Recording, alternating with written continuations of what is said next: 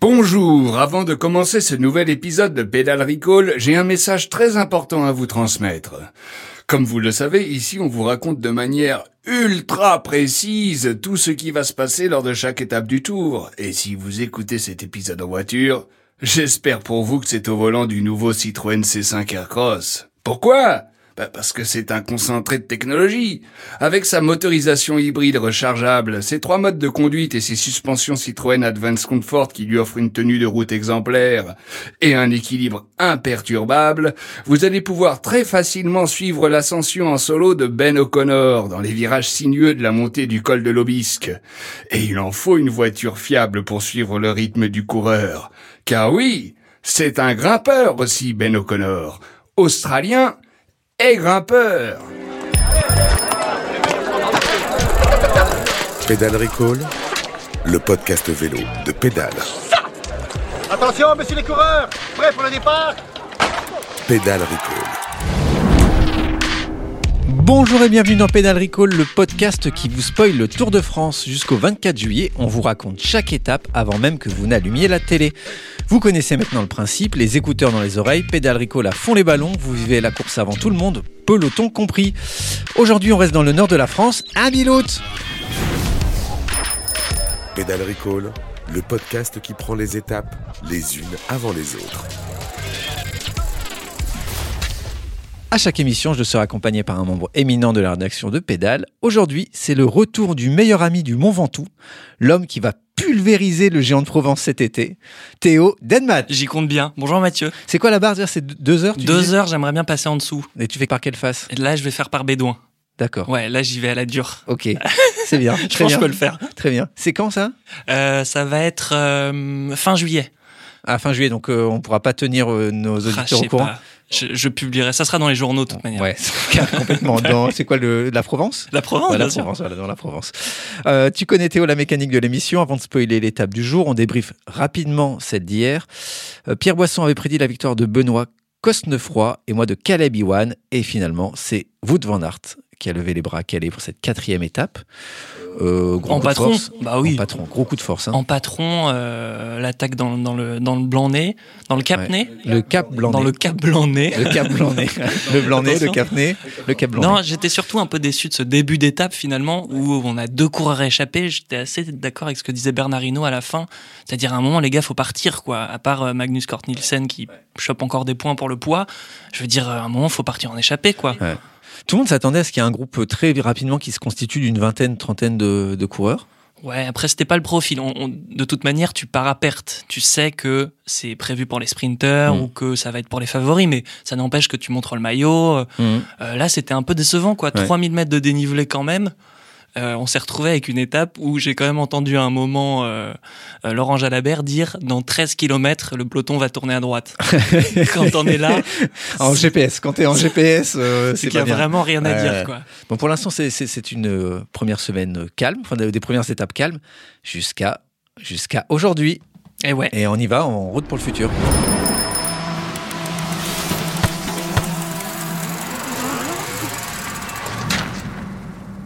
Ils sont 11.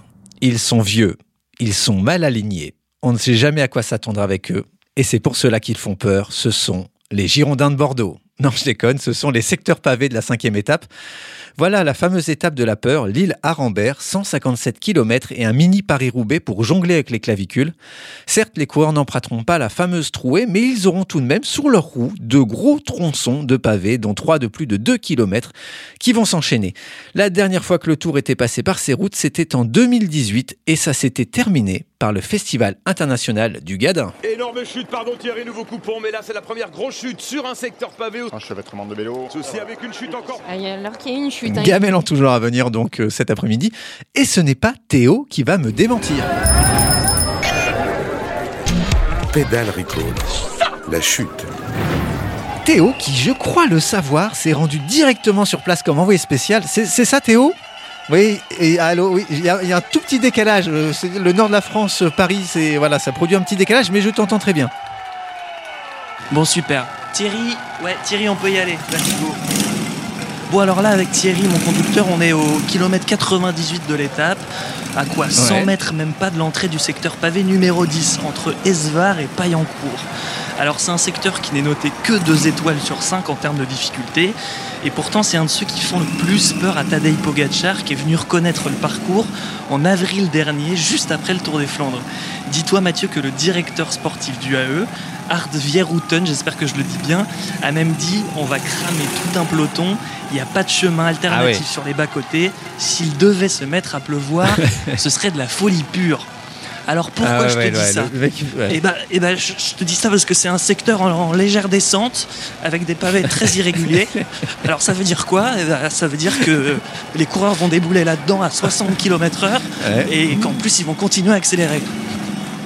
Mais accélérer, pourquoi accélérer Euh, Moi j'ai peur de, de tom- de tomber. Enfin, quand j'ai peur de tomber, je, je ralentis, j'accélère pas. Bah oui, mais là ce serait ta première erreur, euh, Mathieu.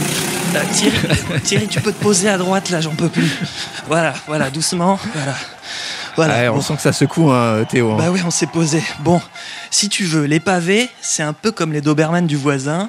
Quand tu t'approches, ils sentent si t'as peur. Et Marc Ouais, Zubeldia ouais. disait les pavés, c'est de la survie. Je préfère prendre deux minutes et avoir mes deux clavicules indemnes. Alors le problème, c'est que si tu vas lentement, plus tu risques de prendre les rainures. Alors que quand tu vas vite, Ah oui. bah tu voles.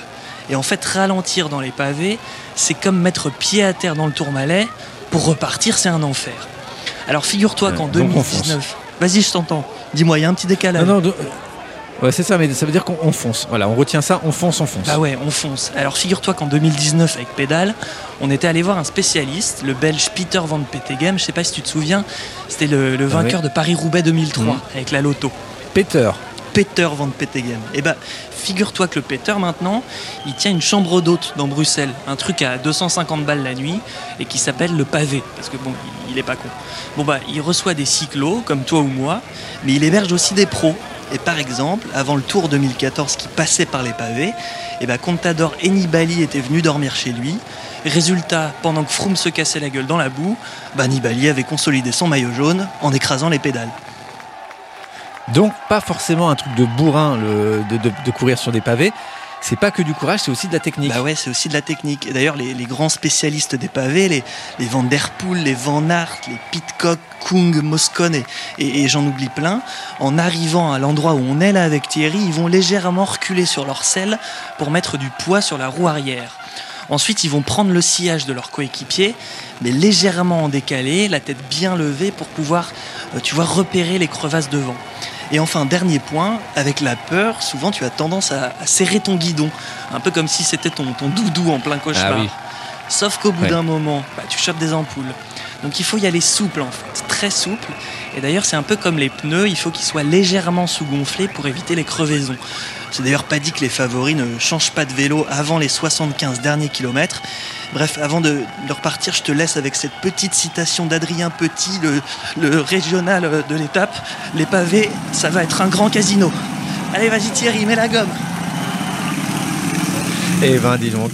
On, est prêt à tout dans cette émission. On est même prêt à sacrifier Théo en l'envoyant se faire secouer sur un- une moto avec Thierry, que je vous avoue, chers auditeurs, auditrices, je ne connais pas ce Thierry. Je ne sais pas euh, qui est allé faire de, la moto avec, euh, avec Théo. En tout cas, voilà. Donc, on a eu un bon petit résumé de euh, ce que nécessitent en termes de technique les pavés, donc de la souplesse. là, je suis, en fait, vous ne savez pas, je suis en train de meubler le temps que Théo reprenne le TGV du nord de la France pour arriver. Il est là. Incroyable. Incroyable. Un temps de trajet euh, retour. Bah tu sais, les motos, ça si hyper vite. Ouais. Thierry, il est sympa ce Thierry? Mais Thierry, c'est une crème. C'est une crème. Une crème. Ouais, un, ouais. un as, un as du guidon. Un as du guidon, il est en faux sur les routes du Tour. Euh, alors attends, avant de, avant de terminer tout ça, bravo hein. C'est pour ce duplex, bravo. Euh, on a une dernière chose à faire, oui c'est ça, j'avais perdu euh, le fil. On a une dernière chose à faire, c'est de prédire le vainqueur Bah oui. de l'étape d'aujourd'hui, qui va sortir vivant et gagnant de cette étape. Euh, Théo, toi, tu penses, tu penses à qui? Écoute, la facilité voudrait que je te dise Van Aert, Eh oui. ce que je vais évidemment pas faire. Mhm. Si j'étais complètement fou, je te dirais John de Kolb. Et Ouais. je, je- pas complètement timbré Ouais. non plus, non plus. Donc je vais aller entre les deux. Je vais dire Mathieu Van Der Poel, Ouais. qui se planque soigneusement depuis le début du tour, Ouais. qui a fait un Giro euh, de feu. Donc je pense qu'il se repose. De toute manière, c'est aujourd'hui ou rien pour Van Der Poel. Donc euh, je vise pour lui parce Eh ben que parce que c'est un grand coureur de pavés et comme par hasard, sur les pavés, les grands coureurs, ils ont jamais de problème mécanique. Et tu vois, j'ai failli mettre Van Der Poel, notamment aussi parce que je me suis dit, il a dû être piqué au vif par le grand numéro de Van Aert Possible. Donc peut-être qu'il va réagir. Mais bon, quant à moi, j'ai essayé d'être méthodique. Alors j'ai pris les cinq premiers du dernier Paris-Roubaix. J'ai retranché ceux qui ont un leader à protéger. Donc Van Barle chez Ineos, Kung à la FDJ et Van Aert à la Jumbo. J'ai enlevé Tom De Vrient parce qu'il n'est pas sur le tour. Et il me reste Matei Moric. Ouais, voilà. Pourquoi pas? Eh ben pourquoi Possible, pas. ouais. Aujourd'hui, Ouais, ouais. donc Matteo Moric, c'est mathématique ou plutôt mathématique.